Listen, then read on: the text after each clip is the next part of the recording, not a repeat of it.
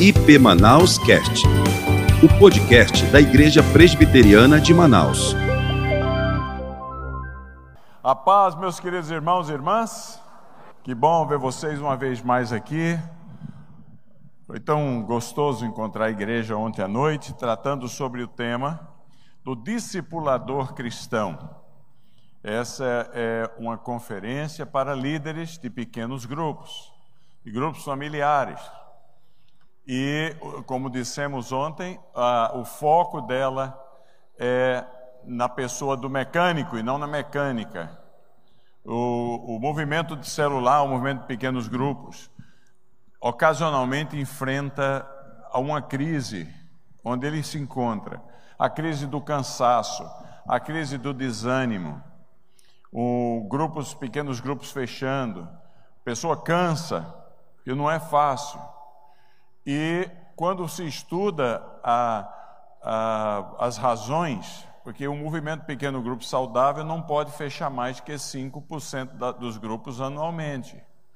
Porque, por questões de enfermidade, por questão de morte, por questão de mudança, etc. E tem que se adicionar pelo menos outro tanto para manter daí para frente, ou multiplicar. Mas o, a, a gente estuda as pessoas, o que elas dizem, e muitas vezes a razão pela qual há desestímulo e canseira é porque tentaram fazer a obra de Deus sem Deus, o que é um absurdo. Sem o óleo da presença de Deus, sem, é, é, se tornam mestres na mecânica da coisa. Aprende um manual, que é muito importante que tenha, sobre como fazer, como liderar a reunião, o que é que vem antes, o que é que vem depois, o que é que vem no meio, qual é a dinâmica, e aprendem muito bem a mecânica. Mas a mecânica sem o óleo é uma complicação muito grande. É igual um carro, motor de carro tentar funcionar sem o óleo no motor. Você anda por um tempo e arrebenta, mais cedo ou mais tarde, não é assim? Não demora muito, você perde o seu carro. Então, ah, é por causa disto, porque essa é uma necessidade premente no movimento dos pequenos grupos, nós fizemos a opção. Nós temos alguns outros livros que tratam, é, tem uns dois pelo menos, que tratam a respeito do processo mas nós temos, eh, tivemos a opção, nos outros livros que escrevemos, de tratar a respeito da pessoa, porque Deus escolheu usar você. É você, você é aquele que foi chamado para ser usado por Deus para dar fruto. Então, o foco é no mecânico aqui. Que se você for o que Deus espera que você seja, a graça dele vem e você vai produzir o que você esperaria de produzir.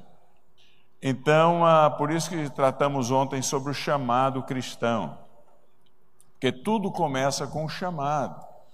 E cobrimos o assunto ontem usando um exemplo negativo de chamado, foi o de Moisés, as desculpas dele, na expectativa de que a gente, que essa moeda que tem cara e coroa, a gente ontem aprendeu o negativo das respostas de Moisés, digamos, aprendemos a cara, na esperança, na explicação e na conversa, de que a gente adote a coroa, o outro lado. Então, eu espero que alguém tenha sido abençoado ontem à noite, no estudo de ontem à noite, porque ao preparar eu fui muito abençoado.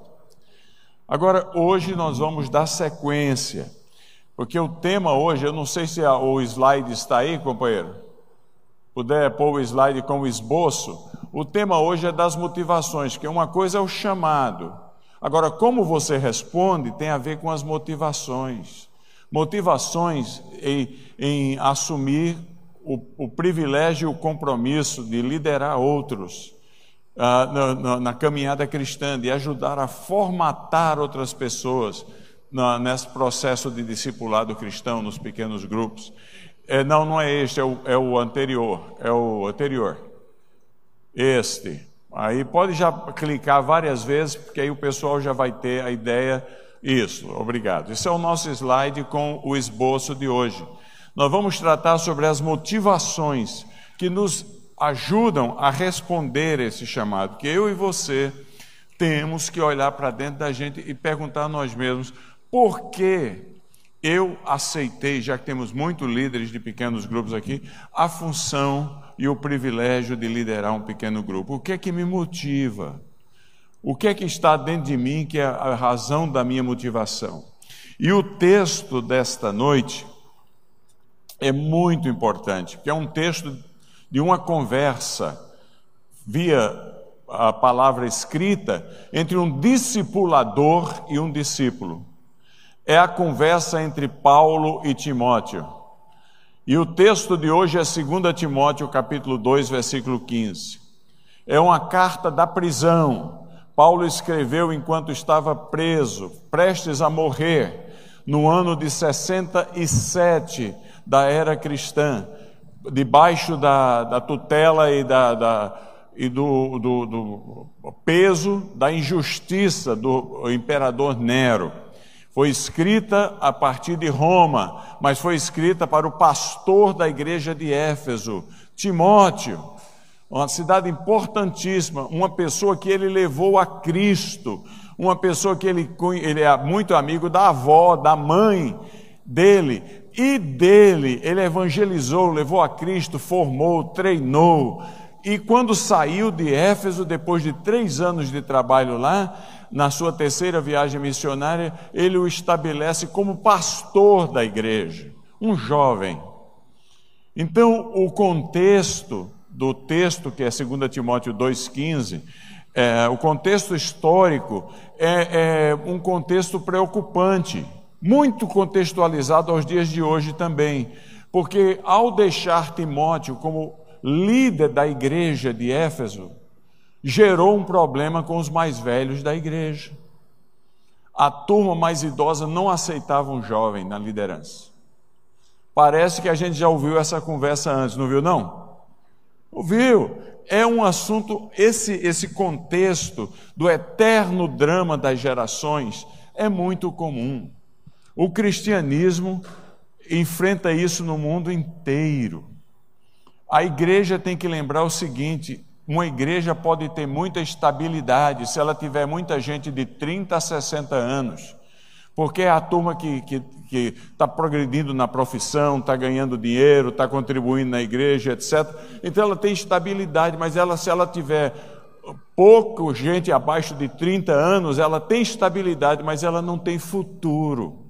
O futuro da igreja está na, na, na, nos jovens nas crianças. Um indivíduo uma vez me disse uma coisa que eu nunca esqueci, Edmund Chang, de Singapura. O maior líder da igreja, o líder mais importante da igreja presbiteriana de Manaus, não está aqui, está no departamento infantil. Porque quando uma igreja pensa no futuro, quando uma igreja ela investe nos mais jovens. E Paulo deixa Timóteo lá em Éfeso.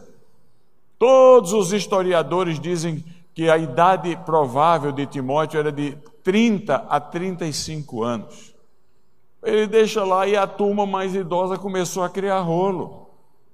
Começou a criticar, é muito moço, chamando de menino. É uma coisa tremenda. Vocês já imaginaram? Eu preguei numa igreja em Coreia, ela tem 94 mil membros. É grande, não Não? A igreja metodista de Quan Li. Eu entrei na igreja, é um chique, meu amigo. É um negócio, é um luxo, até constrange. Uma orquestra maravilhosa lá na frente, um coral de 200 vozes, um culto atrás do outro, cabe 10 mil pessoas sentadas, e eu, lá o pastor é parte da rede, o Dr. King, Sandu King, o bispo Sandu King, e eu disse, gente, que igreja impressionante, não tem nenhum, não tem idoso aqui, olha só, não vejo nenhum cabelo branco, e, e, eu me sento lá até que eu não tinha um lugar, ele me pôs na frente, no primeiro banco, então eu ficava difícil olhar para trás, mas numa hora que ficou em pé para cantar, eu olhei para trás, eu vi que não tinha nenhum cabelo branco, porque todo mundo pintava o cabelo. O que não tinha era nenhum jovem. E aí eu terminou o culto, nós fomos para o gabinete pastoral do, do, do, do bispo, e eu disse, bispo, eu, eu preciso fazer uma pergunta para o senhor: cadê os jovens desta igreja? E aí a lágrima saiu no olho dele. Ele falou: Nós temos 94 mil membros e 500 jovens. Quer dizer, a igreja tem 200 milhões de dólares na conta bancária dela.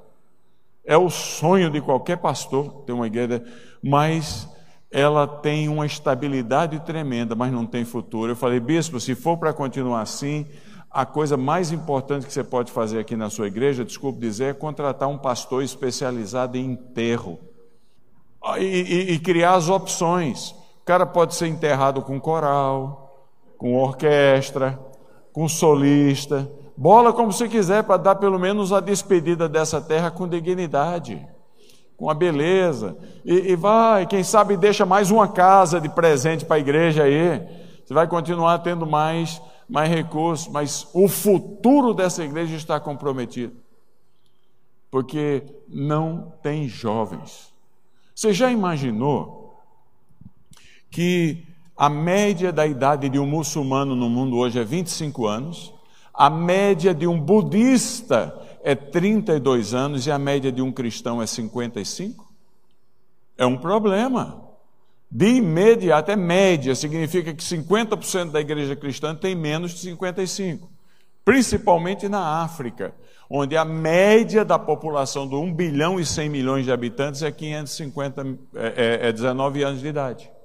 Mas nós estamos é, é, precisando aprender com o que Paulo ensina aqui, nesse texto que nós vamos tratar hoje aqui extensivamente. Nós precisamos aprender que o futuro está com, com, com a, a, a, o povo mais novo. 55 anos. Eu, eu fui convidado para ser, é, para pregar, quando eu lá na universidade, lá em Nova York, ah, nós temos que fazer relacionamento com as igrejas ao redor. E eu, como era diretor da, da, da, de uma das áreas da universidade e pastor, uma igreja reformada foi organizada antes que os Estados Unidos fosse país, ainda é do período holandês de Nova Amsterdã, chama-se Rockland Reformed Church. Ela tem um templo lindo, estilo suíço, cabe muita gente, localização privilegiada, e me telefonaram, falando, reverendo, o senhor gostaria de ser o pregador da nossa, da nossa igreja durante um ano? Eu falei, eu tenho o Global Kingdom, naquela época não era lá muito, é, ati, muita atividade, eu disse, eu só posso dar dois domingos. Eu fui um tolo, que eu devia ter ido antes lá. E, e aceitei aquela, aquele convite, cheguei lá no primeiro dia, eu disse, é uma igreja vibrante, está presente aí. O ministro da defesa da Inglaterra tinha vindo para os 200 anos da igreja, imagina? Quer dizer, uma igreja de tradição. Aí eu disse, vou lá com muito prazer. Fui, fui louco. Quando eu entrei na igreja para o primeiro culto glorioso, tinham 23 velhinhos na igreja. A média de idade, eu tinha um coral, dos quais oito eram é, cantando no coral, coral de oito vozes. E estava tendo um dueto. Ele, ela tinha 94 e ele 85. Era o dueto do Matusalém. É uma coisa tremenda. E a gente vai ficando velho, aí fica aquela voz, né? Eu falei, meu Deus. E, e louvado seja Deus pelos 23, eu não estou diminuindo nada, mas um dia ela foi tão grande que ela, ela, ela precisou ter dois cultos com tempo para 700 lugares.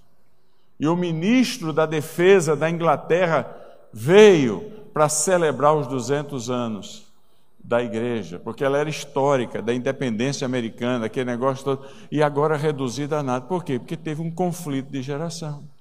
Porque ela, ela, ela escolheu a, a estabilidade em detrimento do futuro. Está seguindo comigo aqui ou não?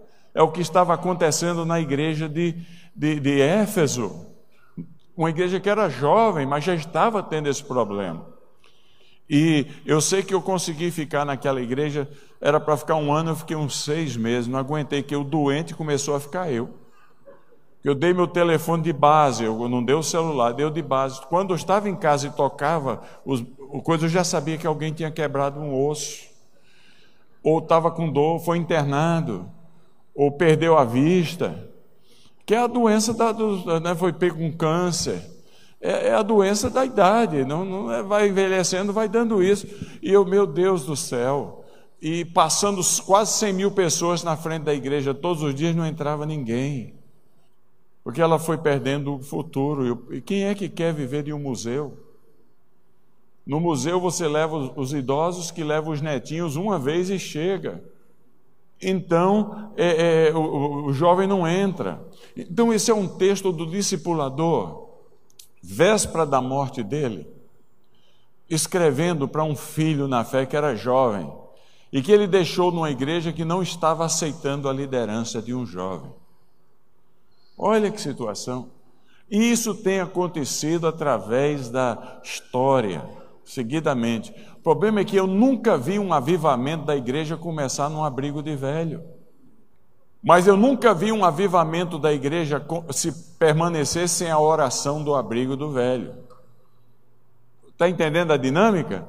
A gente tem que chegar num entendimento, a gente tem que chegar numa equação nisto aí, porque a vitalidade da igreja está com os mais jovens, mas a perenidade da igreja a permanência da igreja está com os mais antigos. E as duas coisas têm que se encaixar. A igreja intramuro, aquela que dá a ideia de tranquilidade, permanência, etc., está majoritariamente com a turma mais idosa. Mas a igreja extramuro, aquela da vitalidade que vai e que, e que não tem medo e que vai conquistando os outros, está mais com a juventude. Paulo é claro nisso em 1 Coríntios capítulo 3. Então, a, a gente tem que aprender essa dinâmica.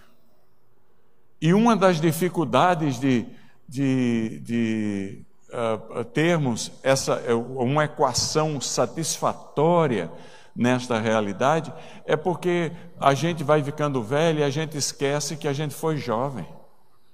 E que o, os bloqueios que a gente dá para eles hoje é o bloqueio que deram para a gente no passado que nós um dia fomos chamados um pouco de revolucionários também. Essa moçada da igreja aqui, eu me converti na década de 70, no começo da década de 70, e eu cansei de ouvir ah, o pessoal daquela época dizendo: esse povo está inovando demais, está trazendo o mundo para dentro da igreja. Você lembra dessa conversa ou não? Falavam de você, agora você fala dos outros. É um conflito terrível. Então, nós temos que aprender a conviver, porque a igreja tem que ser a junção, o equilíbrio entre perenidade e futuro, entre estabilidade e futuro, entre perenidade e ousadia, e dinamismo e vitalidade. Porque uma igreja, uma igreja sem jovem é uma igreja de dinossauro, é uma igreja fossilizada é uma, uma igreja que tem bastante pessoas idosas e não tem os, os jovens e os adolescentes, significa que os, os idosos perderam seus filhos e os seus netos. Que coisa triste. Não é assim? É uma coisa tremenda. Então, isso aqui serve de introdução, a revitalização da igreja, a expansão do movimento da igreja. É, é, é, a gente tem que chegar num entendimento. E aqui eu sei que vocês têm um equilíbrio, mas mas lembra disso. A, a, o, assim, a estabilidade da igreja está com a turma mais idosa. A vitalidade da igreja está com a turma mais nova. Teve um indivíduo, que a gente conhece mais ou menos, nós todos aqui, que ele foi muito criticado, ele 12, que ele escolheu para andar com ele, porque ele tinha 30 anos e os outros 12 tinham tudo menos do que ele. Lembra dele ou não? O nome dele era Jesus Cristo. A turma de Jerusalém meteu pau nele, queria botar ele para baixo. É uma coisa tremenda. Tinha, e tinha mais um outro lá que amava, que ele era o discípulo que ele amava profundamente, que só tinha 18 anos de idade, cara. E já estava falando que queria ser apóstolo. É uma, não é coisa nova, é coisa muito antiga. Então, é, é, é eu estou dando o contexto que o Timóteo estava enfrentando. Para vocês terem ideia de como a coisa é complicada. Na história da igreja, o nosso fundador, João Calvino, escreveu as Institutas da Religião Cristã aos 27 anos de idade. Já pensou que situação? 27 anos de idade, ele escreveu um livreto para explicar a fé para novo convertido. Quer ser batizado? É, leia, 750 páginas. Com 27 anos de idade, John Wesley, o grande fundador do metodismo, de onde origina-se as Assembleias de Deus, o metodismo, a Igreja do Nazareno e muitas outras denominações, ele, ele começou o seu movimento aos 16 anos de idade na, em Oxford. John Whitfield, o grande pregador que fundou, que fazia parte dos clubes de santidade na Inglaterra com John Wesley e que se tornou um avivalista do segundo movimento, do primeiro movimento avivamento na, na, nos Estados Unidos, ele pregou o seu sermão inicial que arrebentou a Nova Inglaterra nos Estados Unidos poderosamente quando ele tinha 21 anos de idade. A gente fala muito do movimento moraviano, pois bem, o Conde Zuzendorf abriu a fazenda dele para os 212 refugiados uh, uh, por perseguição religiosa na, na fronteira da Hungria, Polônia e Alemanha de hoje, quando ele tinha 17 anos de idade. São Francisco de Assis saiu correndo nu pelas ruas de Assis, quando seu pai tentou obrigá-lo a servir o, o, o exército e o pai era um advogado e um diácono e tentou obrigá-lo a servir o exército. Naquela época eram cidades, estados na, na Itália, e, e, ele disse: o meu, Eu só sou soldado de Cristo. E, e o pai diz: Então lhe deserto, ele, eh, você não terá mais herança. Ele tirou a roupa, não tinha cueca naquela época, não tinha nada, saiu correndo nu com mais outros seis abnegados e criou esse movimento impressionante chamado os franciscanos. Tem algo especial na, na, na vitalidade da juventude. E Paulo diz a Timóteo: ninguém despreze a tua mocidade. Não é uma coisa bacana? Então, não podemos.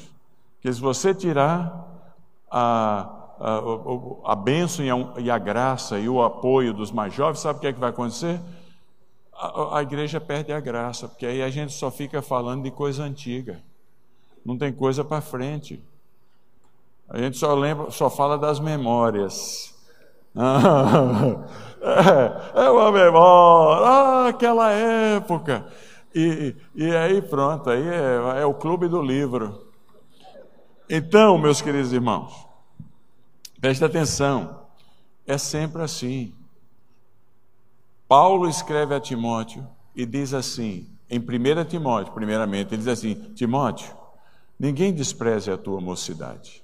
Então, a igreja presbiteriana de Manaus lembra dessa recomendação. Não despreze as possibilidades do, do moço. Ele, é, o moço são, são, e a moça são os filhos de todos nós. Na verdade, a gente usa a, o pronome possessivo meus, mas na verdade eles são de Deus. A gente é apenas mordomo, administrador desse tesouro de Deus. Entrega a Deus o que é dele. Não, não, não, não desprezemos os jovens, usemos-los para a glória de Deus, principalmente agora, nesse período de pandemia. Mas o outro lado da moeda também é verdadeiro. Ao escrever, ainda não cheguei no texto, porque hoje o Francisco falou que a coisa é longa, então eu estou indo longo aqui. É, é, ao escrever 1 Timóteo, que ele escreveu duas cartas, ao escrever da prisão, ao escrever 1 Timóteo, ele diz: Ninguém despreza a tua mocidade. Timóteo deve ter Puxa, que bom, vou entregar isso aqui para uns três presbíteros que estão complicando a minha vida. Vou entregar lá. Aí, aí ele esqueceu de ler a segunda parte do texto. Ele diz: Ninguém despreze a sua mocidade. E aqui serve para os jovens que estão aqui. Mas a contrapartida é verdadeira. A moeda tem um outro lado. Não dê razão para ser desprezado. Ninguém despreze a tua mocidade. Pessoal lhe respeite, mas se dê a respeitar. Antes se torne modelo. Não é o que está escrito lá? De abnegação, de palavra, de integridade. Então as duas coisas caminham juntos. E Paulo escreve primeiro aos Timóteos, e ele dá essa recomendação no final do texto. Aí parece que a coisa não pegou muito bem, porque ele tem que escrever uma segunda carta, que é o tema desta noite. E ele escreve, segundo Timóteo, ele, ele no capítulo 2, versículo 15, ele diz uma coisa muito interessante. Ele diz assim: procura o quê? Apresentar-te a Deus aprovado, como obreiro que não tem do que se envergonhar e que maneja bem a palavra da verdade. Esse é um conselho bom para todos nós. Porque não resolveu, 1 Timóteo não deu solução ao problema na atenção da igreja. Então, Paulo tem que escrever uma carta motivadora para Timóteo. Segunda carta de Timóteo é carta do discipulador falando para o discípulo. É muito pessoal, ao ponto de que ele termina dizendo: Vou ter a minha cabeça cortada no capítulo 4, acabou minha vida, é o discipulador falando para o discípulo, uma conversa de irmão para irmão, de alguém que investiu a vida na vida de outro e agora se sente um, um, um, um padrinho deste outro, que ele tem que caminhar adiante. Ele diz assim: é, é, procura apresentar-te a Deus aprovado, como obreiro que não tem de se vergonhar, que maneja bem a palavra da verdade. Eu vejo nessa, nesse versículo a motivação que todos nós precisamos ter para que a gente se dê bem na tarefa. Porque o que foi recomendado ao jovem Timóteo, já falamos do contexto, é aplicável a todos nós que aqui estamos nesta noite. Se queremos ser é, encontrados fiéis, como a Bíblia diz, esta recomendação tem que ser levada em conta, porque trata a respeito das motivações para, para fazermos o que nós estamos fazendo. Paulo, então, ao escrever para Timóteo, ele diz assim: Timóteo, lembra, você é um líder. O líder é alguém que sempre influencia outro. Mas, Timóteo, aqui vai a recomendação: checa seu coração, checa a sua mente e vê se você tem a motivação correta. Qual é a motivação correta que o texto nos diz aí? Paulo começa a, a, a sua abordagem com Timóteo nesse versículo dizendo assim: procura. Em português, português comum, coloquial, procurar é buscar alguma coisa que você está querendo achar, tá certo ou não? Mas não no grego, a palavra grega que Paulo usou aí, a palavra espaldação, é elucidadora, porque Paulo escreve para Timóteo e diz: Timóteo, procura apresentar-te a Deus, procura em espalda-se tem a ver com, literalmente, a tradução é faça o seu melhor. E isso tem a ver com motivação, a motivação de fazer o melhor. Deus não aceita nada que não seja o nosso melhor. Olha que coisa fenomenal. Agora, para mim, isso aqui é uma coisa extremamente libertadora. Faça com zelo, seja diligente, faça todo o esforço ao seu alcance, porque liderança requer muito esforço e sacrifício. Ninguém pode terminar bem se não checar se é isso que motiva você fazer o seu melhor. Agora, na igreja tem muita competição uns com os outros. Principalmente quando você reconhece quem está produzindo mais, quem está produzindo menos publicamente na igreja. E a, a cultura da sociedade no qual todos nós estamos envolvidos, é a cultura que o tempo todo fica entusiasmando a gente para ser o, e motivando a gente para ser o número um. Já notou isso ou não? Até a Antar era Brahma é chamada da cerveja número número um. Toda competi, toda todo o bojo no qual nós estamos inseridos na sociedade é enfatizando uma competição para a gente se tornar o número um, é o número um. E a igreja se sucumbe a isso. Nós não tomamos cuidado, nós competimos uns com os outros demais aqui dentro. E a nossa motivação para fazer o que fazemos é complicada. Eu frequentei uma igreja na década de 80, lá em Califórnia, onde eu fazia um programa de doutorado, e a igreja chamava-se Igreja Presbiteriana de Glendale. E eu fiz amizade com um vendedor de seguros, que havia se tornado líder, veio para a igreja, dois anos depois estava líder na igreja. E aí, uns três meses depois, falou: Estou saindo da igreja. Aí eu falei: Mas por que você está saindo da igreja? Ele falou: Porque já vendi todos os seguros que eu podia vender aqui. Não uma tragédia, uma coisa dessa? Há muita motivação que não é correta no, no, no, naquilo que nós fazemos. Há muita gente buscando prestígio, porque a liderança, a função de liderança dá prestígio, dá realce, dá presença. E, o, e essa ideia de ser número um, número um acima de todo. Então eu fiquei aqui é, pensando e me, e me lembrei da minha própria experiência, que foi uma experiência libertadora quando eu li esse texto e vi a palavra espaldação. Porque eu descobri que Deus não espera que eu seja o número um, Deus só espera que eu faça o meu melhor. Isso é libertador demais, porque acaba a competição entre nós e acaba, em última análise, acaba a competição com Deus, porque a igreja já tem o número um. No máximo que a gente consegue ser é número dois. Não tem jeito. Procede ou não? Não tem jeito. Então, a, a, nós estamos juntos nesta batalha. E o texto diz que quando eu puser a cabeça no travesseiro todas as noites, eu tenho que só ter uma segurança do que o meu melhor eu dei para Deus, no serviço aos outros. Não acha que isso é maravilhoso? Eu, eu, me libertou, me libertou dessa coisa toda de, de, de competição demais. Deus não está em que, interessado em que você entre no jogo cansativo da competição pelo, pelo, pela posição maior. É, é, esse, esse jogo só gera vaidade e inveja e comparações desnecessárias. Timóteo precisava aprender isso. Deus só está interessado em uma coisa de você: você fez o seu melhor? O seu talento que Ele deu e as habilidades adicionais que você adquiriu estudando, praticando e vivendo, na, desenvolvendo suas, suas eh, habilidades relacionais que estão usando todas elas no ministério, você está fazendo o seu melhor. É essa a sua motivação? Está indo tudo bem até aqui ou não? Porque é assim. Sua motivação tem que ser fazer o melhor. Agora a pergunta é: fazer o melhor em quê? Aí Paulo continua o argumento aqui com o seu discípulo. É um pequeno grupo em funcionamento aqui.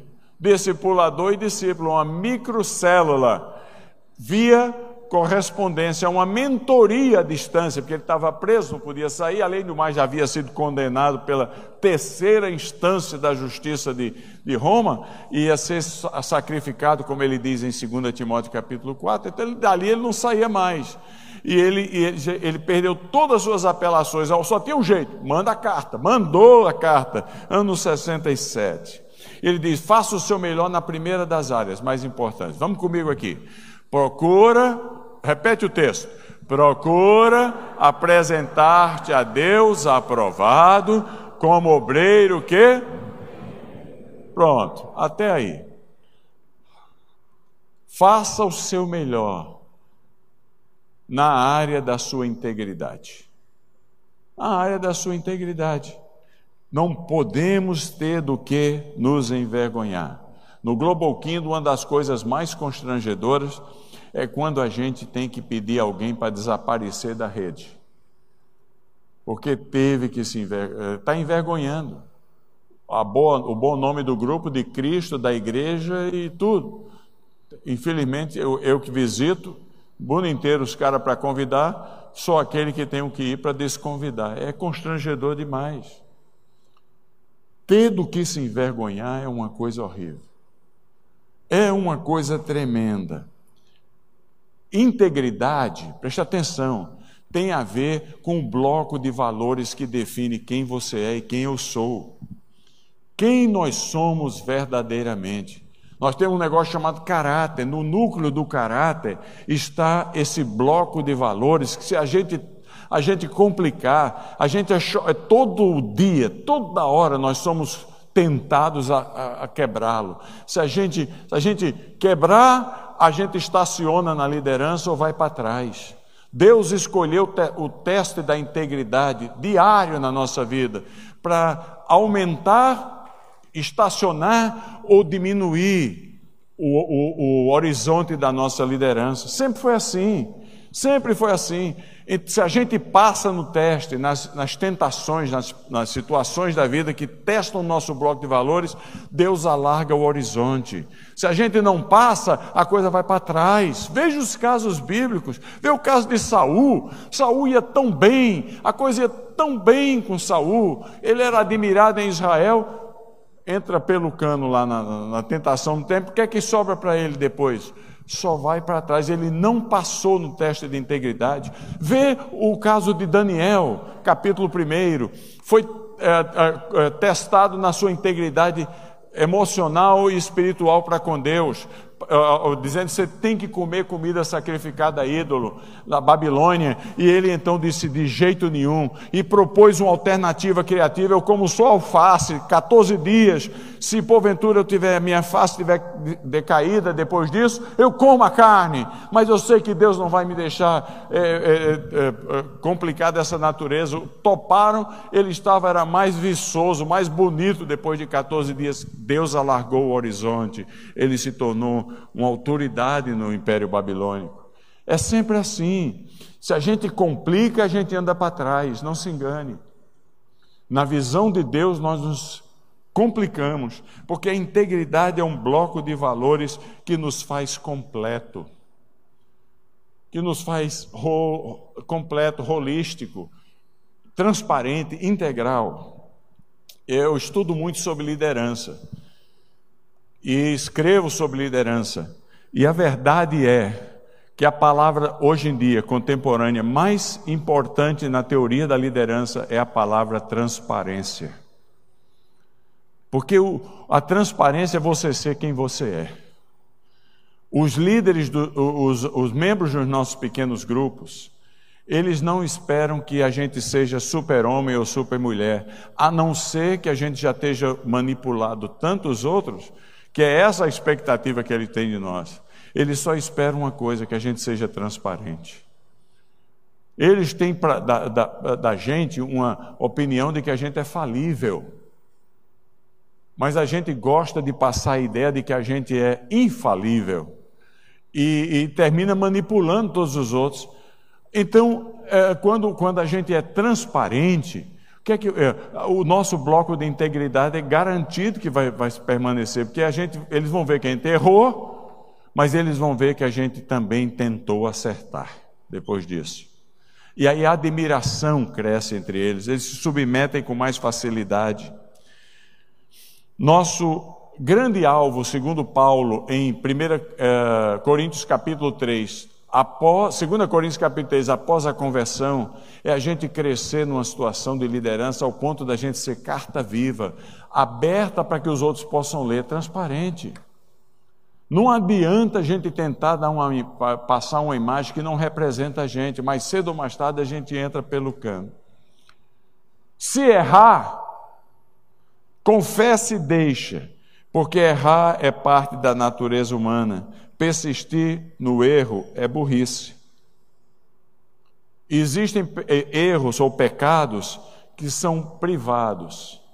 Só você e Deus sabe. Esse você resolve com Deus, você não fala mais mais ninguém.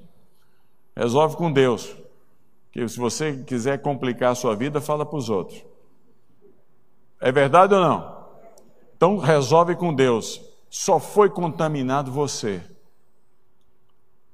O pecado privado afeta a comunhão sua com Deus, mas o pecado público afeta o outro mais do que afeta você. E afeta a honra de Cristo. Há muito pecado público no nosso meio, há muito mau testemunho, há muito rolo. Meu Deus, se você lidera cinco pessoas, cuidado, porque ninguém sobe na escada da liderança sozinho, mas ninguém cai sozinho. Você lidera cinco, você é responsável diante de Deus pelos cinco que você lidera, para ser um modelo do rebanho. Se você lidera como Francisco aqui, uma igreja tão grande, e os outros pastores, você é responsável por todos aqui. Então, o, o, o, o pecado público atrapalha a honra de Deus, atrapalha você na comunhão com Deus, que, mas atrapalha o outro que poderia converter-se a Cristo e, e ver em nós um modelo de transparência e bênção e não vê. Essa semana passada, um infeliz que orou, fez a oração na, na, em posse de George Bush e de Barack Obama, pastor de uma igreja de 12 mil pessoas no Texas, foi posto na prisão porque é, roubou, lavou, é, iludiu com esse negócio de, de, de, dinheiro a comunidade dele em 5 milhões de dólares. Vai, pegou três anos e meio de chilindró. E, e, e, o país inteiro gozando dessa pessoa. É a honra de Cristo. Faça o seu melhor para se preservar. Porque é, a, nós, líderes, nós somos líderes por bondade de Deus e pela bênção dos outros.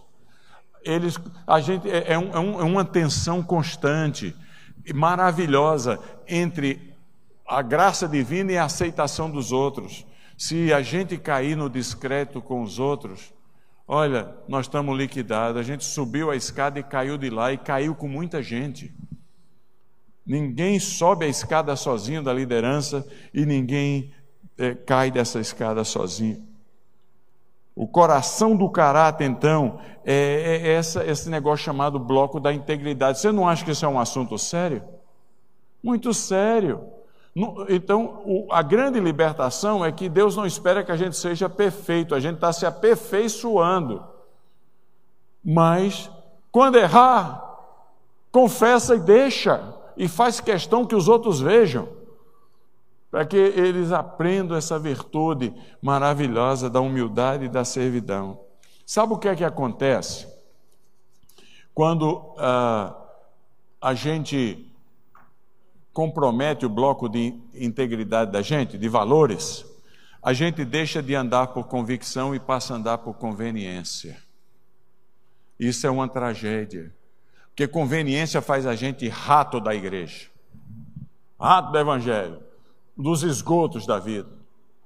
Você perdeu o sal, eu perdi o sal, porque a gente jogou fora a convicção para andar por conveniência. A gente negocia e é uma coisa horrível. Meu Deus do céu. Que Deus livre a cada um de nós de, ah, de, de entrar nisso aí. Abraão Lincoln, grande presidente americano, disse assim: quando as nossas atitudes comprometem a nossa integridade, nós terminamos como uma sombra pequena de nós mesmos, pois a árvore frondosa de nossas convicções já morreu. Olha, uma pessoa que anda por conveniência é trágico, porque a grande consequência da conveniência é a manipulação dos outros. E tem muita manipulação no nosso meio. Nós aprendemos nós aprendemos o. Eu estou falando para líder hoje, por isso que a gente está usando esse linguajar. Você está entendendo? Se aqui fosse uma campanha evangelística, eu ia falar que Jesus morreu por todos. Mas a gente está falando para líder. Mas uma grande tragédia da, da conveniência é que a gente substitui a nossa autenticidade pela manipulação. Todos nós aprendemos as frases motivadoras dos outros. Um pastor que vê que a igreja não está lá muito bem, naquele culto está meio parado, já manda o povo ficar em pé, levantar a mão, pular, gritar aleluia. Isso é tudo manipulação. Isso é tudo técnica de, de, de motivação extraordinária. Seria muito mais bonito, transparente, dizer: vamos nos ajoelhar, alguma coisa não está certa, vamos nos quebrantar diante de Deus. Aí sim a graça do Senhor vinha ali. Cuidado, é o aleluia daqui, oh, glória, glória, glória. Outro povo de, de, seja você mais autêntico, né? Para a coisa funcionar.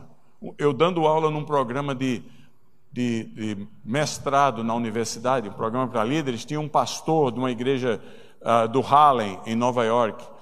800 membros na igreja dele, uma igreja de negros americanos. Então, aquela igreja que é raro hoje ter lá no Harlem e eu falei sobre integridade. Quando acabou, ele veio chorando conversar comigo. Doutor Dantas, eu posso conversar com o senhor? Eu falei, pode. Ele falou, doutor Dantas, hoje eu estou arrasado aqui depois que eu vi o que o senhor falou. Falei, mas por quê? O que é que eu fiz? Meu Deus do céu, vai já ter uma, uma, um processo contra mim aí?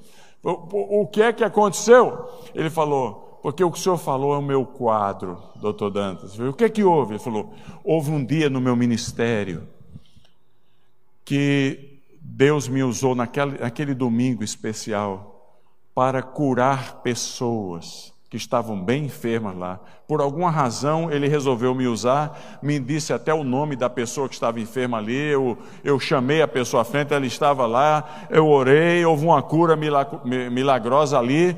E, e o culto foi demais, doutor Dantas, foi uma coisa fenomenal. Lá na saída da igreja, as pessoas vinham dizendo: Que pastor maravilhoso, que culto abençoado. E eu devo confessar para o senhor que eu gostei disso aí.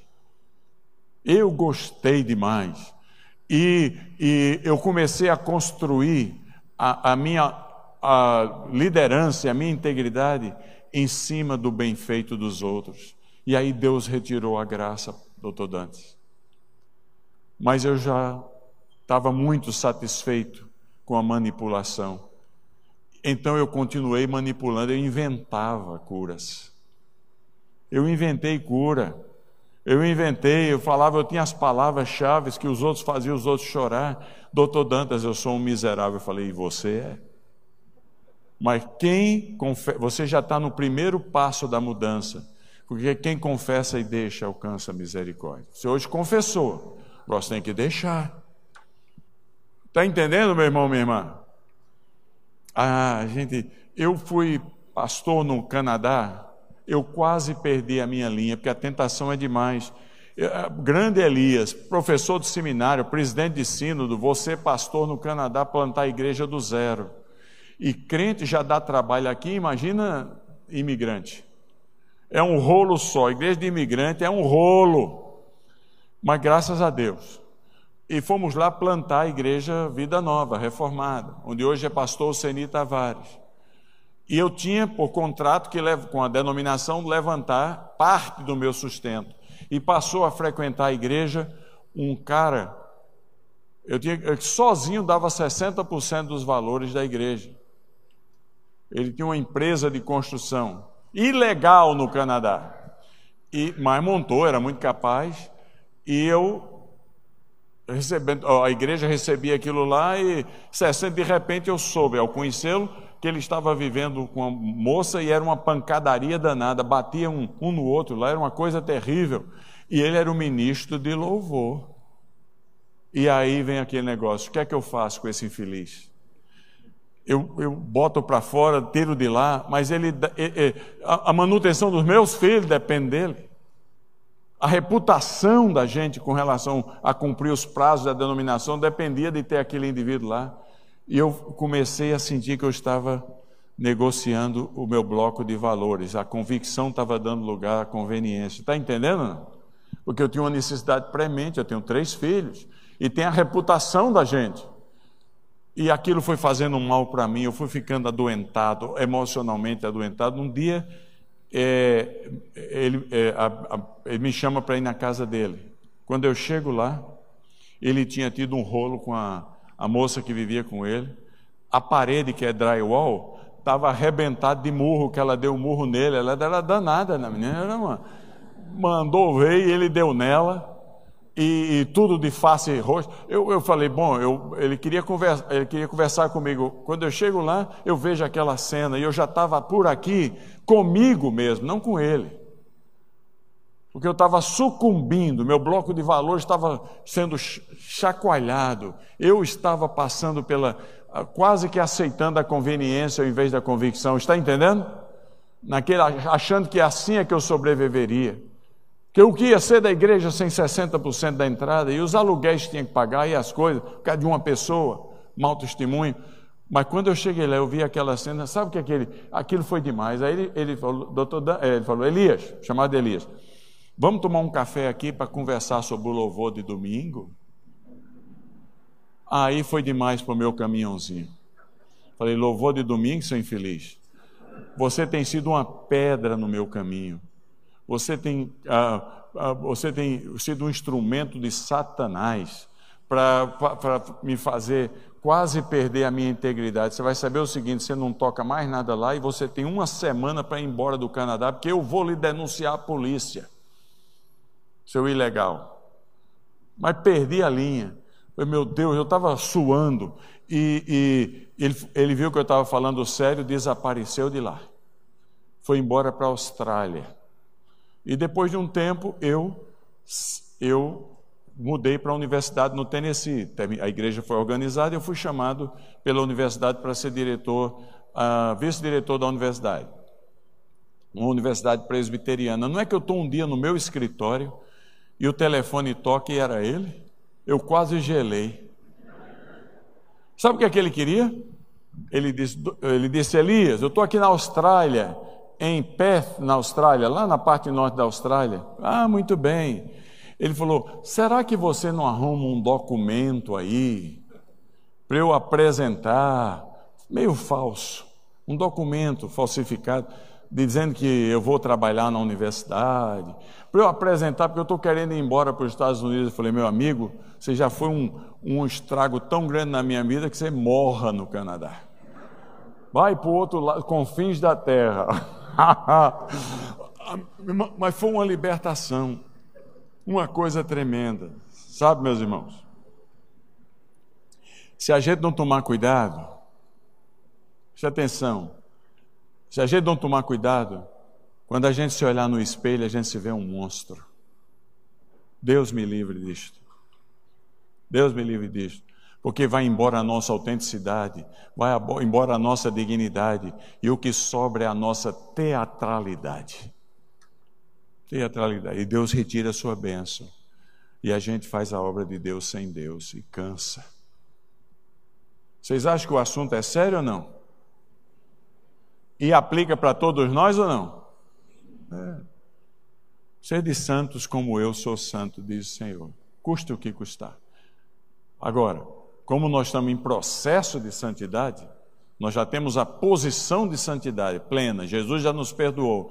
Mas nós estamos em processo tentando aproximar do, a nossa vida do que Deus já nos considera, pelo menos sejamos, sejamos autênticos, transparentes, porque Deus é tão bom que o povo vai respeitar a gente mais ainda, mais ainda. Amém até aqui? Porque agora vem a segunda, a motivação é a motivação para é, é, fazer o melhor na área da integridade. Mas vamos comigo aí. Procura, repete comigo. Procura a Deus aprovado como obreiro, em se vergonhar e que maneja bem. Então, a segunda coisa que a gente tem que fazer na liderança, como líder cristão, motivado por fazer o melhor, tem a ver com estudar, conhecimento. O povo pode seguir você se você for uma pessoa de integridade. Mas se você não souber o que você fala, quem é que vai seguir você? Tem muita gente de integridade que sabe o que fala. Então nós temos que ter uma, uma, um desejo, uma sede por aprender. Conhecimento. Tem um negócio chamado taxonomia da liderança, que vai de líder A até líder E. Isso é uma te é teoria da liderança. E, e, e eh, você só cresce na liderança se você desenvolver suas habilidades, seus conhecimentos. É, porque é, é, é bênção do, de cima e é bênção dos lados dos outros que lhe aceitam. Você tem que saber o que falar. Faça o seu melhor para, apresentar-se a Deus como obreiro que maneja bem a palavra da verdade. É uma grande ilusão a gente achar que as pessoas comprometerão seu coração e a sua lealdade última devido a programa de, de pequeno grupo ou devido a estratégias e atividades da igreja. Não. A lealdade denominacional está diminuindo no mundo inteiro. A pessoa vai, ela vai naquela, naquela igreja porque está sendo abençoada de alguma maneira, os filhos estão sendo ajudados. O que, o que garante a lealdade é, é a palavra, é, é o ensino, é a consistência, é a pessoa se sentir alimentada, é ter um, um líder, uma líder que conhece bem a palavra da verdade. É verdade que. Oh, eu estou falando com isso aqui, não sei porquê. É verdade, por isso que eu estava sentindo um calorzinho.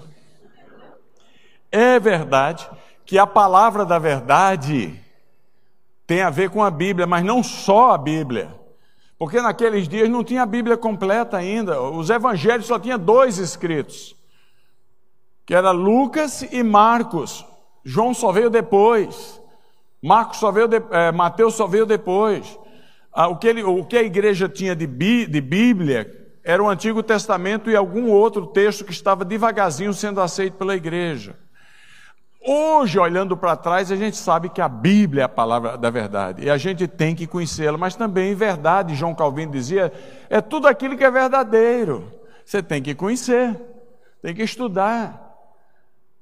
A tarefa de guiar, não pode ser cego guiando cego. Mas, acima de tudo, é, é, nós estamos falando, no cerne de tudo, é o conhecimento da Bíblia. Um líder tem que conhecer as Escrituras. E eu nunca vi tanto absurdo como vocês sabem disso. Vai na televisão. Eu vi na televisão um programa aqui no nosso Brasil, o cara lá na frente, igreja lotada, canal de televisão, ele falando: Eu vou provar que Deus é poderoso, como se precisasse provar que Deus é poderoso. É, é um desconhecimento bíblico. Um demoniado lá na frente, ele falou: Vou provar que Deus é poderoso. Demônio, sai! E a pessoa saiu. Falei, para provar de fato que ele é poderoso, demônio volta. A, a, a, o analfabetismo bíblico leva a isso, está certo ou não? Foi feita uma pesquisa nos Estados Unidos entre alunos de escola dominical para medir o nível de conhecimento bíblico. Eram 50 perguntas de múltiplas respostas, múltipla escolha. E uh, as quatro mais calamitosas eu, eu escolhi para falar para vocês aqui. Que um povo que até no, no dinheiro põe em Deus nós cremos, foram perguntado o seguinte: quem escreveu os evangelhos? Quem escreveu os evangelhos? Me ajuda aí. Mateus? Essa igreja conhece a Bíblia. Mas muitos irmãos, alunos da escola dominical, marcaram a resposta que dizia que quem tinha escrito os evangelhos tinha sido Mateus, Marcos, Martinho, Lutero e João. Uma outra pergunta era: de onde veio Eva? Como é que Eva surgiu? De onde veio Eva? Me ajuda aí. Puxa vida, o povo é bom aqui, hein? Pelo poder de Deus. Não foi uma costela assim, apareceu. Deus escolheu fazer desta maneira. Né? Mas muitos irmãos marcaram, alguns marcaram a resposta certa, mas muitos marcaram que Eva tinha nascido de uma maçã. Puf! De repente, eu, eu morava em Nova York quando eu li isso aí, eu disse, está aí uma conterrânea, a grande Big Apple. Eva era nova-iorquina, nasceu de uma maçã. Aluno de escola dominical. Agora essa é mais complicada. Vamos ver quem são. Está complicando. Quem foi Acabe? Há um péssimo rei, marido de quem? É, de Israel. Alguns irmãos marcaram a resposta certa, outros marcaram a resposta que, em última análise, não foi errada. Que ele realmente foi o que eles. Mas foi errada na escolha lá. Que muitos marcaram que Acabe tinha sido a mula de Balaão. Mula de Balaão. Agora, essa, ele era uma mula, só que não era mula de Balaão.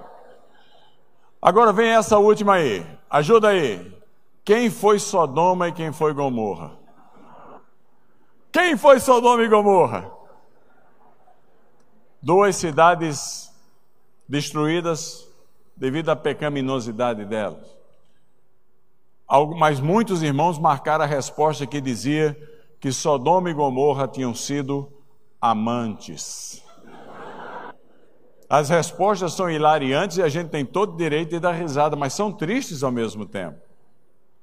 Porque revelam um desconhecimento bíblico tremendo. Aqui no Mogi Guaçu, quando eu, minha primeira igreja, eu tinha um amigo pastor que já morreu, então nem vou mencionar o nome dele, de uma outra denominação, homem de muito bom coração mas daqueles que, vamos ver, está faltando alguém, ordena aí, bota lá.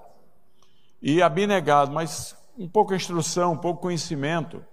E, e uma, ele estava estudando sobre a construção do templo, que diz que foi uma obra esmerada, lá em Mogi Guaçu, perto de Campinas, interior de São Paulo.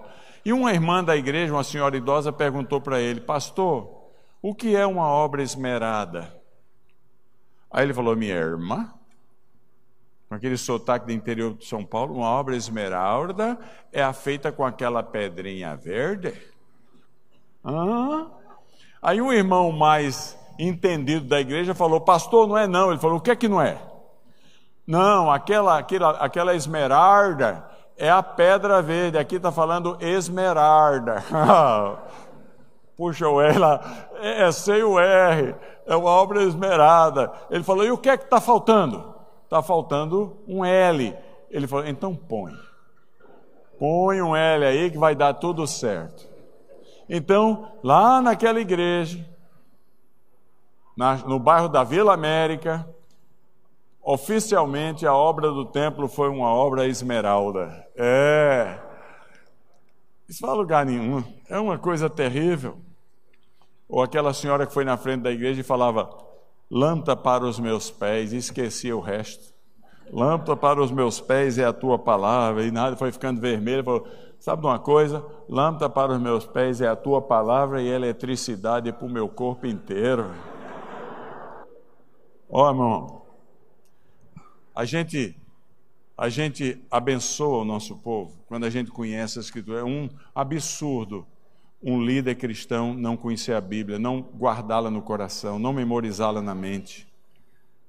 Porque a gente tem que estar pronto a dar resposta da nossa fé a quem pergunta. E, e, e olha, é lâmpada para os meus pés e luz para o meu caminho. Quer dizer, a Bíblia ela é lâmpada para os pés Significa que no momento eu estou ali, meu pé, ela ilumina meu pé, mas ela é luz para o meu caminho, ela mostra o horizonte adiante, ela é as duas coisas ao mesmo tempo. É função nossa de líder.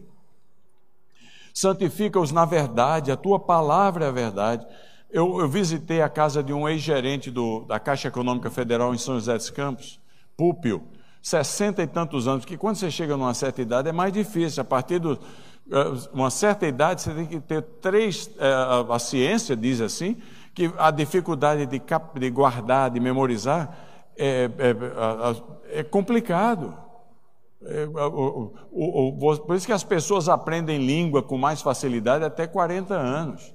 Depois de 40 anos, para cada ano de vida, é três anos de complicação. Então, então a, a, mas eu chego na casa do Pupo, que tinha, tinha acabado de se aposentar, 67 anos, e a esposa dele, com 63, uma dentista que tinha acabado de se aposentar. E moravam num condomínio muito maravilhoso, me puseram lá na casa deles, eles me deram o quarto de visitante, em cima da escada. E eu entro lá, era uma suíte. Eu tinha chegado de viagem, fui tomar um banho. Quando eu entro no banheiro, está no espelho, escrito com batom não cesses de falar deste livro da lei. Antes medita nele de dia e de noite, para que tenhas cuidado de fazer segundo tudo quanto nele está escrito. Então farás prosperar o teu caminho e serás bem-sucedido. Josué capítulo 1, 8 e 9, não é isso? Aí eu falei, gente, mas que coisa estranha, nunca vi um espelho de banheiro ter batom com um versículo da Bíblia. Mas tomei meu banho, desci para jantar, e não estava pronto, ele falou: Elias, aguenta um pouco aí na sala de estar. E tinha um vidrão bem grande. Quando eu sento no sofá, o que é que eu vejo? Escrito com batom no, em letras maiores, que o vidro era grande. Não cesses de falar deste livro da lei, antes medita nele de dia e de noite, para que tenhas cuidado de fazer a tudo quanto nele está escrito. Então farás prosperar o teu caminho e serás bem-sucedido. Aí eu, a curiosidade começou a aguçar em mim. O que é que está acontecendo aqui? Aí ele chamou para a cozinha, tem lá um granito, uma mesa de granito para a gente comer. Mal eu sento lá, ele fala, Eli, é, esqueci de pegar o leite, vira aí, pega o leite na geladeira. Quando eu virei, taran, taran, está lá um, um pedaço de papel com, grudado com um imã. O que é que estava escrito lá? Antes, medita nele. Aí foi demais para mim. Eu falei, pô, pelo amor de Deus, o que está acontecendo aqui? Porque é que tem, não cessa de falar no banheiro, na sala de visita, na cozinha. Ele falou, e você esqueceu no meu quarto.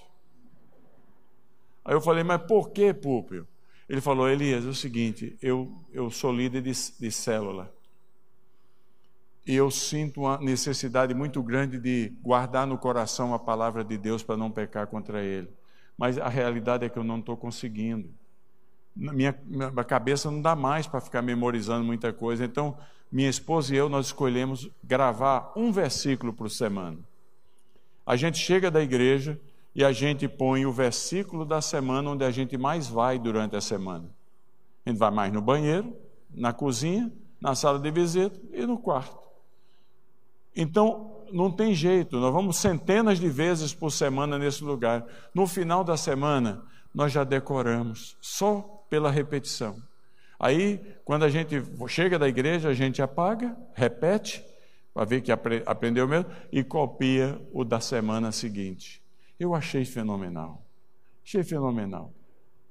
Não tem, não tem condições da gente não, não conhecer as Escrituras. Notadamente agora, semana, dois meses atrás, eu estava no Paraná, fui visitar o pastor Joel, mocinho, pastor numa igreja metodista no caminho de, de entre uh, é, Campo Moura, é, Telemaco Borba e Ponta Grossa, e Curitiba. E ele fez um café, gente muito simples, está plantando a igreja.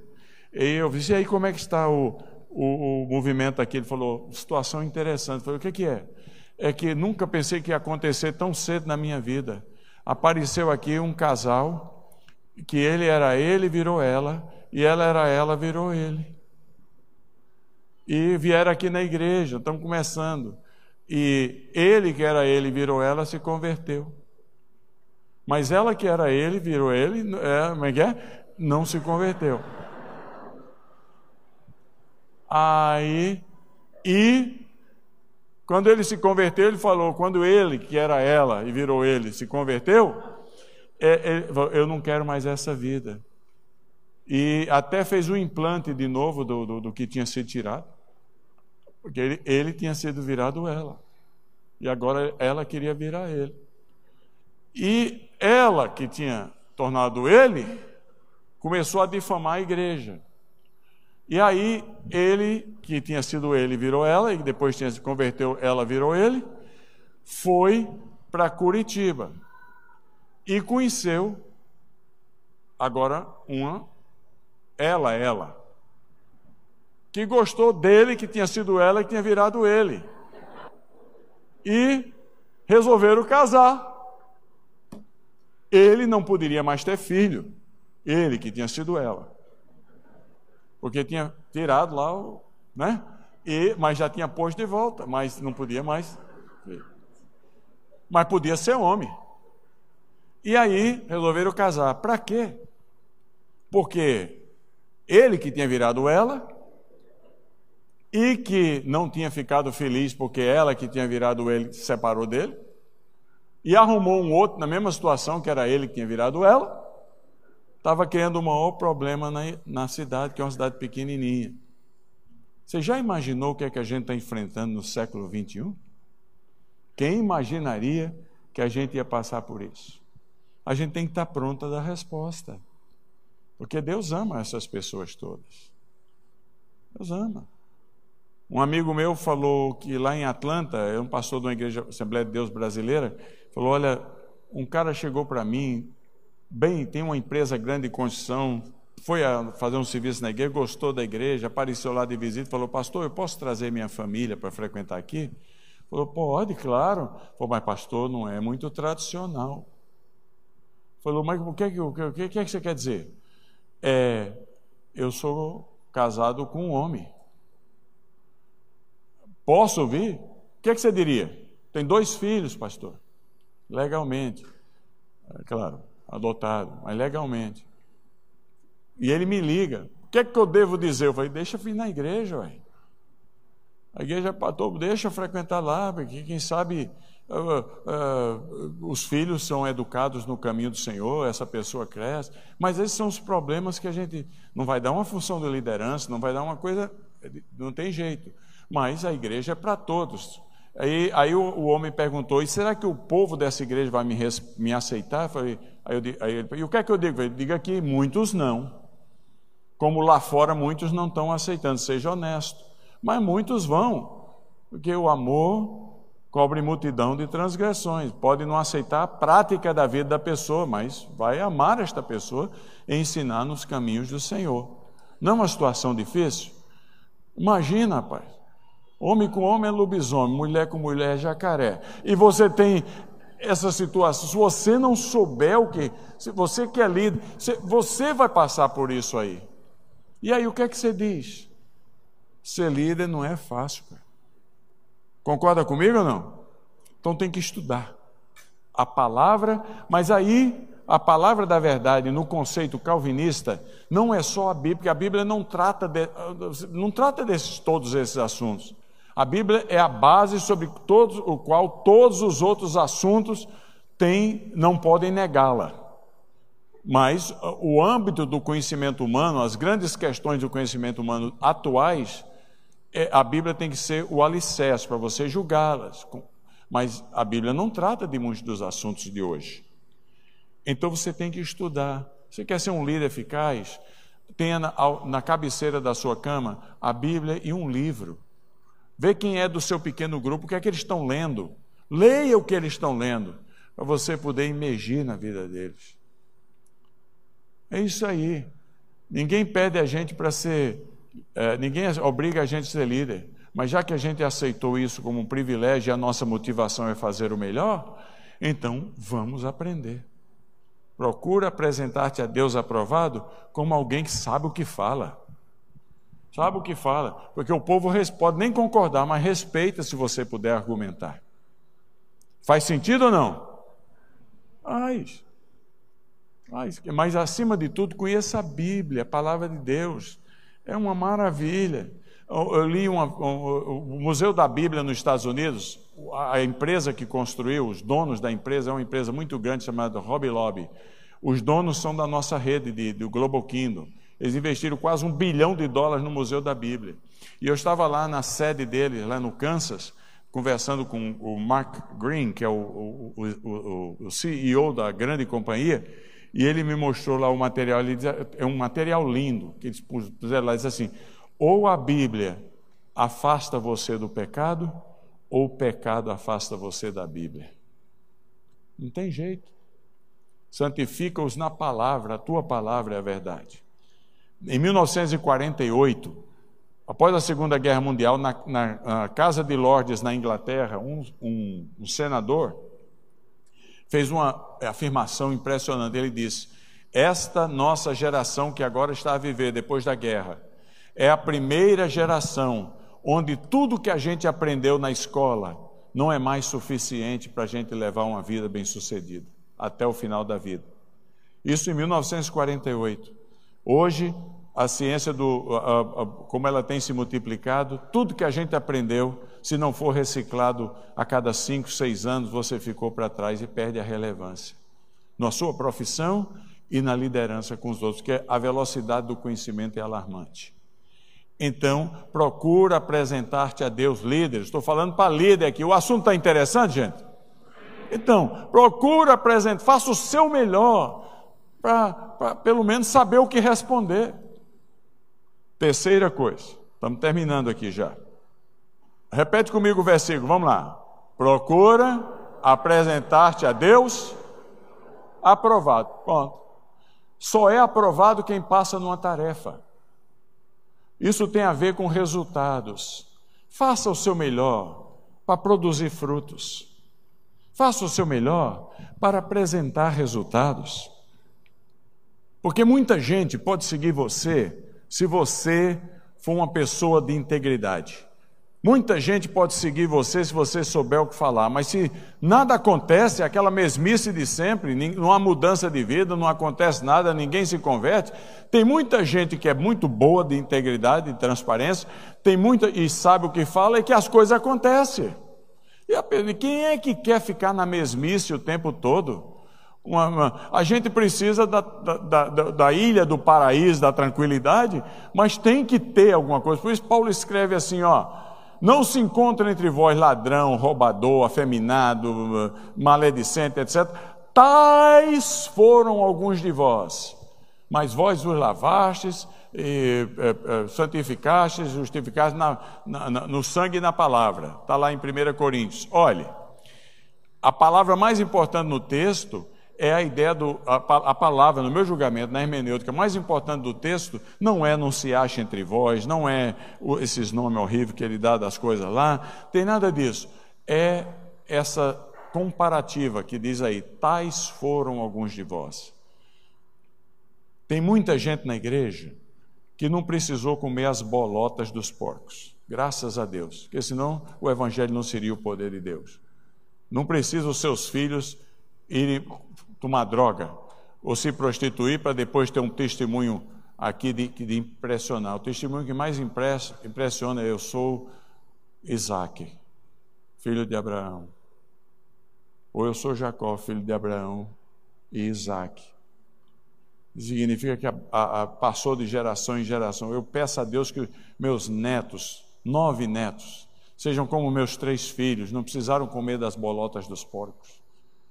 Porque é, é, essa ideia de uma ilha de tranquilidade, de equilíbrio na, na vida da igreja é uma bênção. Que Deus ajude a igreja de, de Manaus de ter centenas de famílias cujos os avós eram crentes, os pais eram crentes, os filhos são crentes, ninguém se afasta. Não é uma coisa maravilhosa?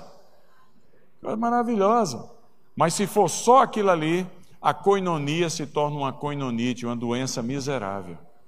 Porque o que o que garante a energização da igreja é o tais foram alguns de vós. É quando a igreja vai para fora e os resultados aparecem de pessoas que estavam perdidas e são achadas. Você entende? Porque elas trazem para dentro da igreja o que a gente esqueceu.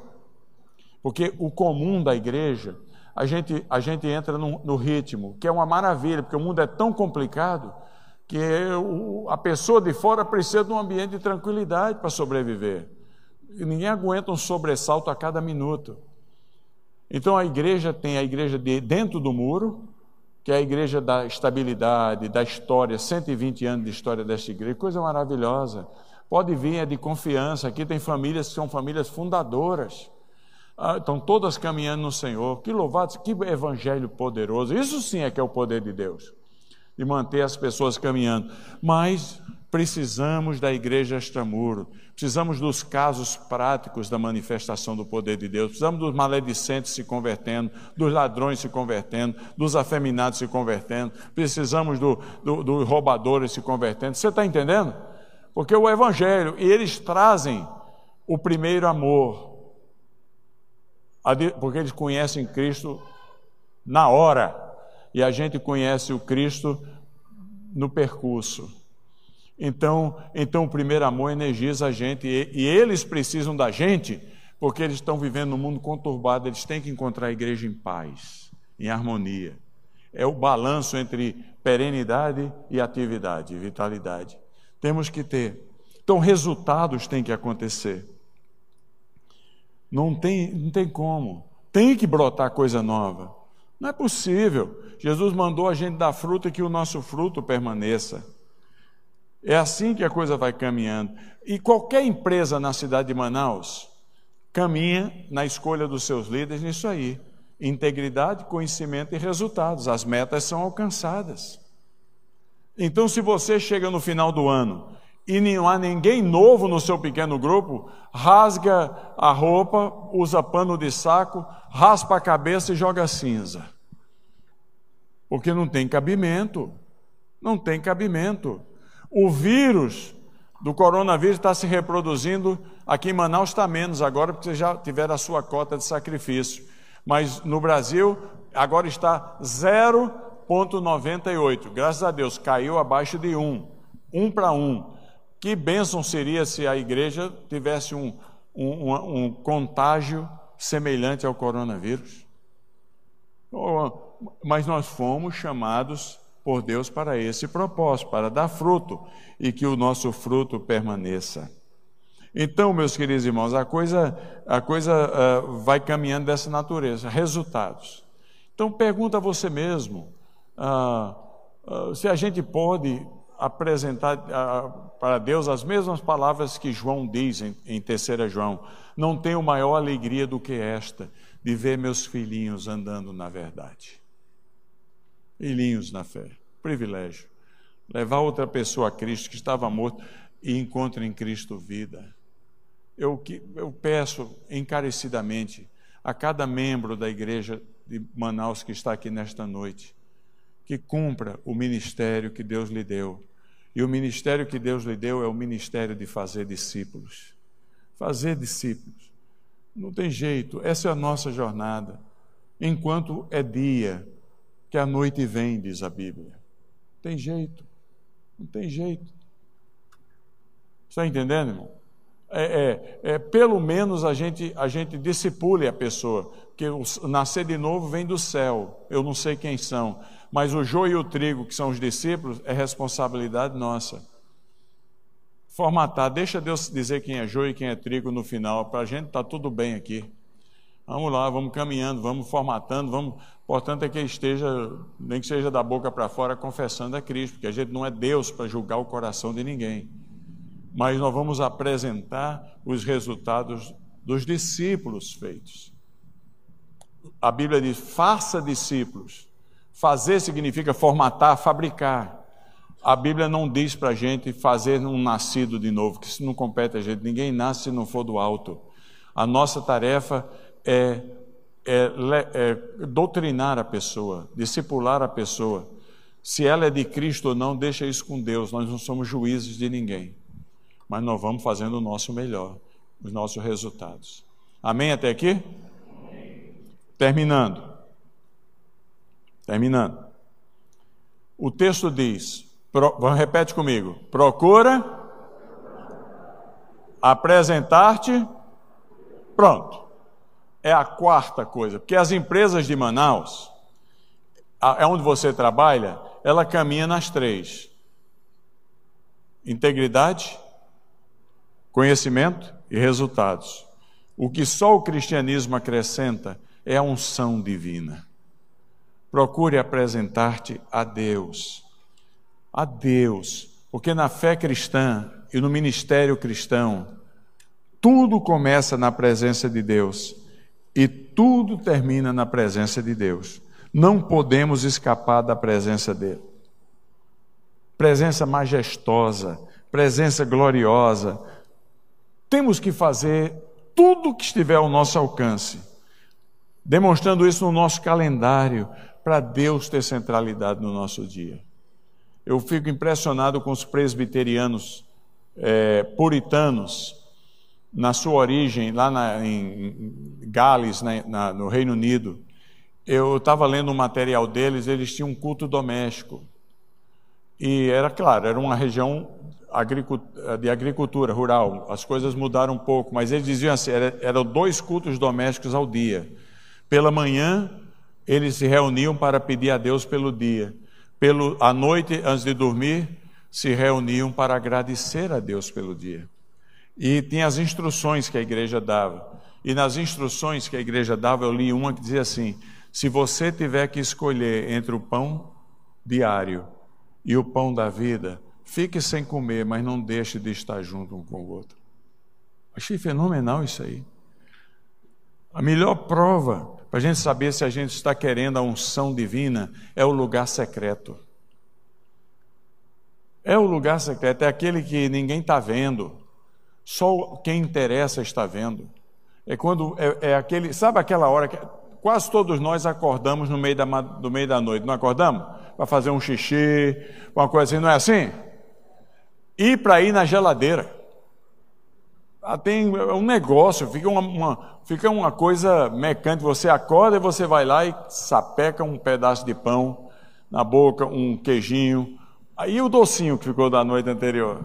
Você já acorda com a fome danada, você vai lá, uma fruta. É verdade ou não? E a barriga crescendo. Então, olha, presta atenção. Quem sabe Deus está permitindo a gente acordar no meio da madrugada não só para ir no banheiro e fazer um xixi, mas para a gente entrar no lugar secreto. Porque ninguém está vendo. É muito fácil a gente falar e orar publicamente e ser traído pelo desejo do reconhecimento. as pessoas dizerem que oração bonita, que palavra bonita. A vigilância de quem está na liderança tem que ser dez vezes maior, porque a linha tênue entre servo de Deus e Deus servo é muito grande, é muito, é muito fina. Se a gente não tomar cuidado, a gente começa a achar a gente mesmo Deus. Que as pessoas vêm para a gente e falam, Deus falou comigo, e de, de, no, você começa a pensar que é você, Deus a, o, o, o perigo do púlpito, o perigo da liderança, é uma das maiores ciladas da liderança, que eu escrevo isso num dos meus livros, é, é, é, é o reconhecimento dos outros. O que é uma necessidade, porque nós precisamos de palavra de encorajamento. O problema não está com os outros dizerem bem feito. O problema está a gente vigiar o coração da gente, para não se enganar com isso aí. Então a melhor coisa que tem é a unção. E a unção divina vem é na oração da porta fechada. Eu não sei a seu respeito, mas os momentos mais profundos do meu relacionamento com Deus, de comunhão com Deus, acontecem quando ninguém está vendo. É, a gente vai, fecha a porta na madrugada e começa a recitar aqueles versículos que são tão caros, estão no coração da gente de exaltação de Jesus. E aí vem aqueles aqueles hinos antigos que glorificam ao Senhor. É aquela coisa maravilhosa. Você começa e de repente a lágrima brota no olho. E de repente você parece que o céu desceu ali ou você subiu no céu. Não acontece assim? É uma coisa, quem não passa por isso não sabe o que está perdendo. É um negócio fenomenal e é mais ou menos como aconteceu com Moisés, quando você desce do monte, o rosto está está brilhando.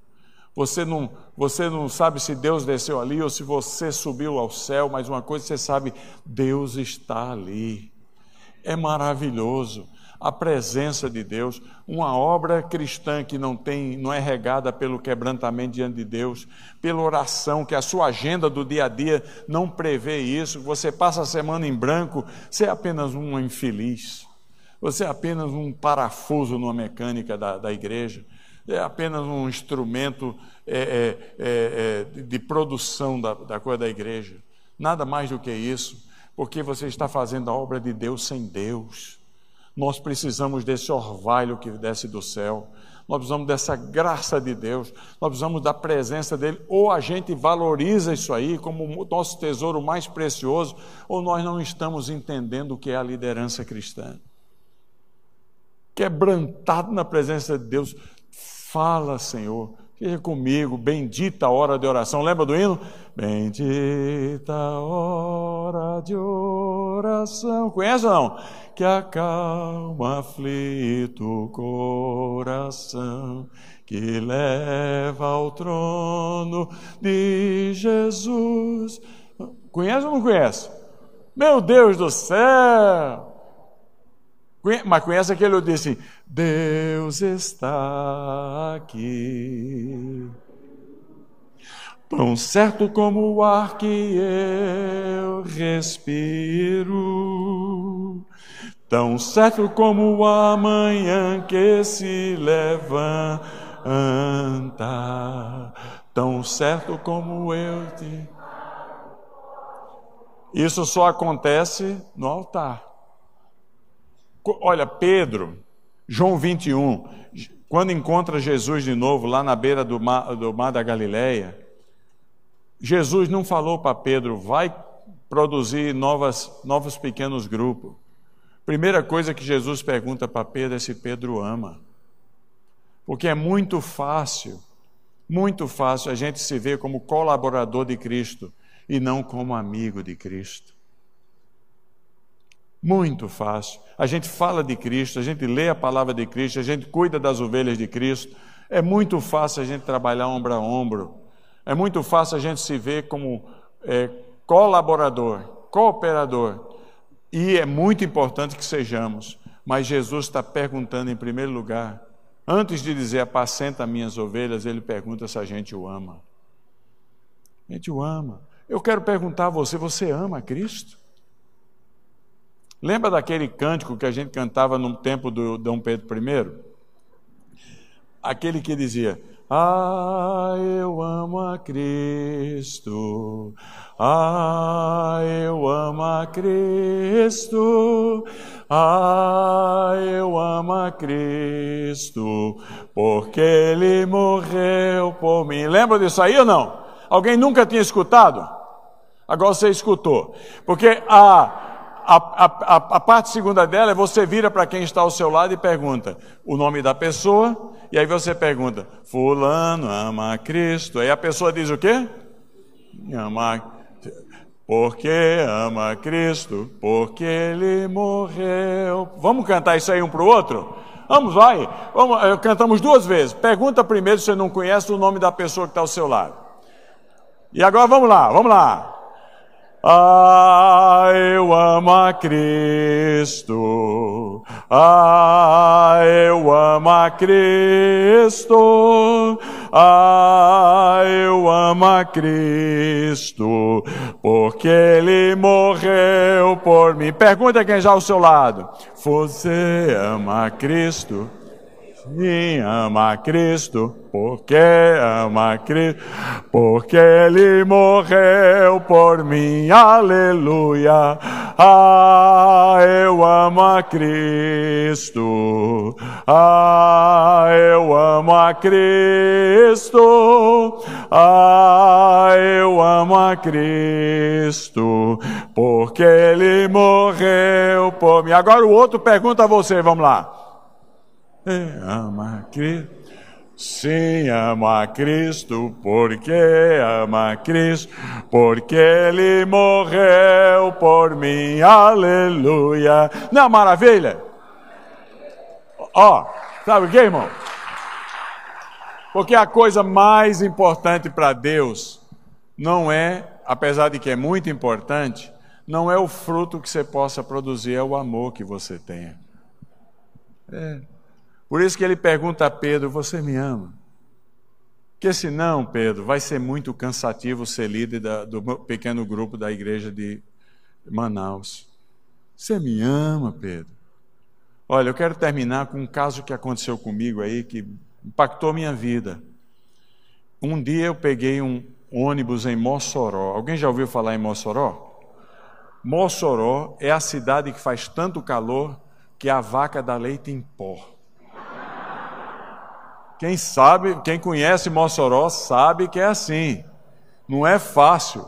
Alguém já passou por Mossoró? Não é isso mesmo? Aquilo é um inferno. Diz que o cara, ó, o indivíduo morre em Mossoró e chega no inferno ainda pede um agasalho. É demais. E eu peguei o ônibus em Mossoró para 15 dias de atividade em Fortaleza. São duzentos e poucos quilômetros. Aquela região chama-se sertão do quê? Do Cariri. No caminho, eu passei por cima de uma ponte. O ônibus passou por cima de uma ponte e estava seco. Eu vi uma família abrindo um buraco embaixo da ponte para tentar pegar um balde d'água. Muito seco, desolador. E eu fui para Fortaleza trabalhar lá com o Ed Newton, Soares, Brasil, Soares, o presbítero da nossa igreja, na igreja dele. Fiquei lá um tempo. E quando eu estava em Fortaleza, choveu. Mas não choveu muito. Choveu uma chuva e pronto. Mas choveu no estado inteiro. E eu peguei o ônibus de volta para Natal, nesse caso, que vinha por Mossoró. E ali estava o sertão do Cariri. Só tinha caído uma chuvinha, mas ele estava todo verde. Quem é da região sabe que é assim, não é assim? Mas olha, é até emocionante eu lembrar, estava tão verde, tinha até flor. Bastou cair uns pinguinhos de água para a vida brotar exuberante uma vez mais. Assim é o altar do Senhor. Tem muitos de nós que o o altar da presença de Deus na nossa vida está seco, igual um sertão do Cariri. A gente está só. Nunca tivemos tão autênticos na nossa vida. Estamos usando a máscara que a nossa vida é. Ao pôr a máscara. Mas deixa eu dizer uma coisa: neste sábado, neste sábado, o óleo de Deus está pronto a ser derramado na nossa vida. E basta umas gotinhas, umas gotinhas da graça de Deus para a sua vida brotar. O verde da graça de Deus se tornar exuberante na sua vida. Faça o seu melhor. Faça o seu melhor para apresentar-te diante de Deus, de Deus. Porque é lá onde as gotas abençoadas vão fazer toda a diferença no que você desenvolve no ministério da igreja. Que Deus nos abençoe. Amém.